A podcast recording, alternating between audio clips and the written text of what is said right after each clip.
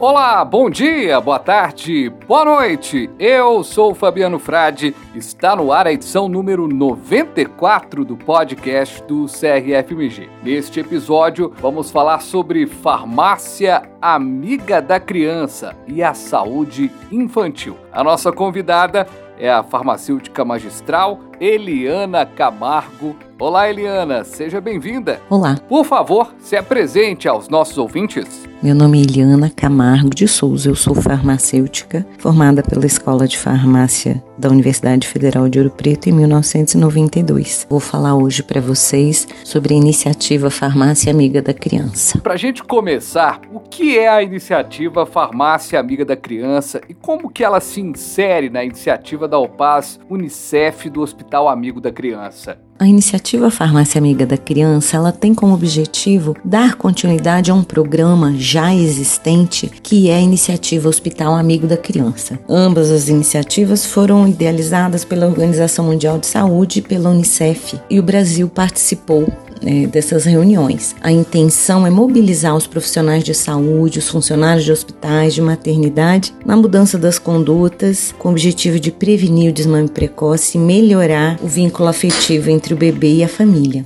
Eliane, em Minas Gerais existem estabelecimentos farmacêuticos inseridos nesta proposta. Quem coordena estas ações e como os farmacêuticos podem fazer para certificar seu estabelecimento? Em Minas Gerais, nós temos em Ouro Preto uma farmácia certificada como farmácia amiga da criança. Essa certificação, ela veio através do Conselho Interinstitucional de Aleitamento Materno da Secretaria Municipal de Saúde de Ouro Preto, que tinha na época entre seus componentes também membros da rede IBFAM. Como farmacêuticos, nós também podemos orientar com relação à aquisição de produtos e, e também com relação a medicamentos que podem interferir é, no aleitamento materno. Então, alguns nós temos já no, na, em documentações do próprio Ministério da Saúde e já seria uma obrigação nossa, dentro das farmácias e drogarias, estar exercendo essa função.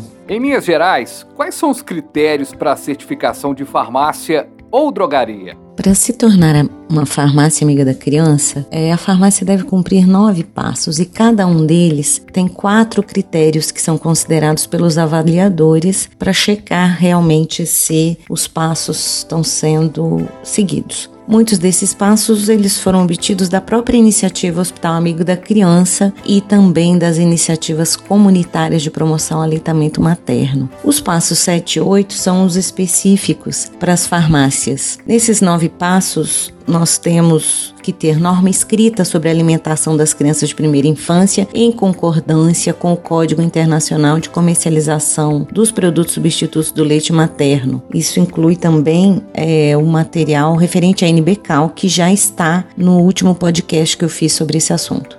Legal. Então, essa cópia também da NBCAL, conhecer a norma brasileira de comercialização de alimentos para lactentes e crianças da primeira infância, bicos, chupetas e mamadeiras. No passo 2, nós temos que treinar todo o pessoal envolvido. Então, quem está, quem trabalha na farmácia tem que ter um treinamento sobre a iniciativa Farmácia Amiga da Criança. Passo 3, informar as mães sobre os benefícios do aleitamento materno e o risco da alimentação com fórmulas. No 4, apoiar e encorajar todas as mães a iniciar e manter o aleitamento materno. No quinto, adequar um local para acomodação das mães com seus bebês e seus filhos no caso dela querer amamentar dentro da farmácia. Passo 6. Promover o aleitamento materno como norma e evitar a representação da mamadeira. No passo 7, que aí já é específico mesmo de farmácia, proibido vender substituto do leite materno sem prescrição profissional. Então, nós temos que ter a prescrição do nutricionista ou do médico e também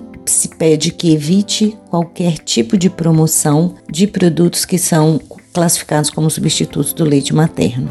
No passo 8, o que esse, nesse passo o que se pede é que a farmácia compre e venda substitutos do leite materno pelo preço de custo, evitando campanhas que promovam desconto e também promoções de brindes para as mães. No passo 9, o objetivo é promover as iniciativas de apoio ao aleitamento materno através de projetos comunitários. Isso pode ser feito associando-se a artistas, com a intenção de proteger, promover e apoiar o aleitamento materno.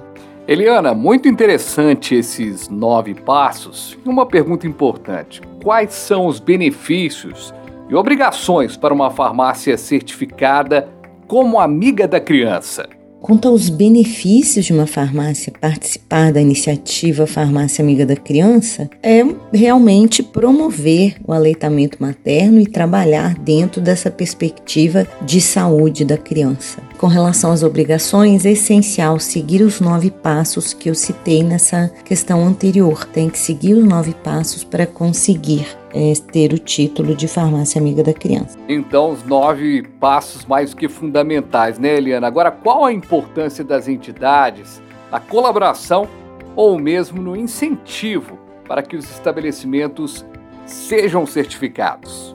Eu vejo que Quanto mais profissionais conhecerem, mais daqueles que estão vocacionados a atuarem nessa área vão realmente poder atuar. Então, o CRF, com essa oportunidade de ampliar né, o conhecimento dos farmacêuticos sobre essa temática, sobre a iniciativa Farmácia Amiga da Criança, vem sim é, agregar mais profissionais e contribuir para a promoção, proteção do aleitamento materno no Brasil. De acordo com a Organização Mundial da Saúde e a Federação de Farmacêuticos Internacional, os farmacêuticos estão qualificados para fornecer orientações e melhorar a demanda terapêutica e qualidade de vida dos pacientes. Sendo assim, nós devemos ter um papel importante na promoção à saúde, e isso inclui a nutrição. As farmácias e drogarias podem se tornar um cenário de acolhimento para essas políticas públicas que são nacionais e internacionais e que visam promover, proteger e apoiar o aleitamento materno e uma alimentação infantil otimizada, sem ficar restrito a essa distribuição e venda de alimentos com propósitos médicos ou comerciais.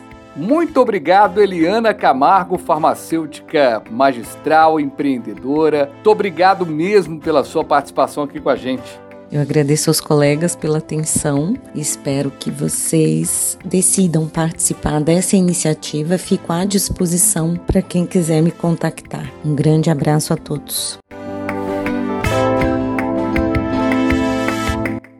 E o podcast do CRFMG vai ficando por aqui. CRFMG no Spotify, no Apple Podcast, Google Podcast ou na plataforma de sua preferência. Até a próxima com mais informação comunicação. Um abraço!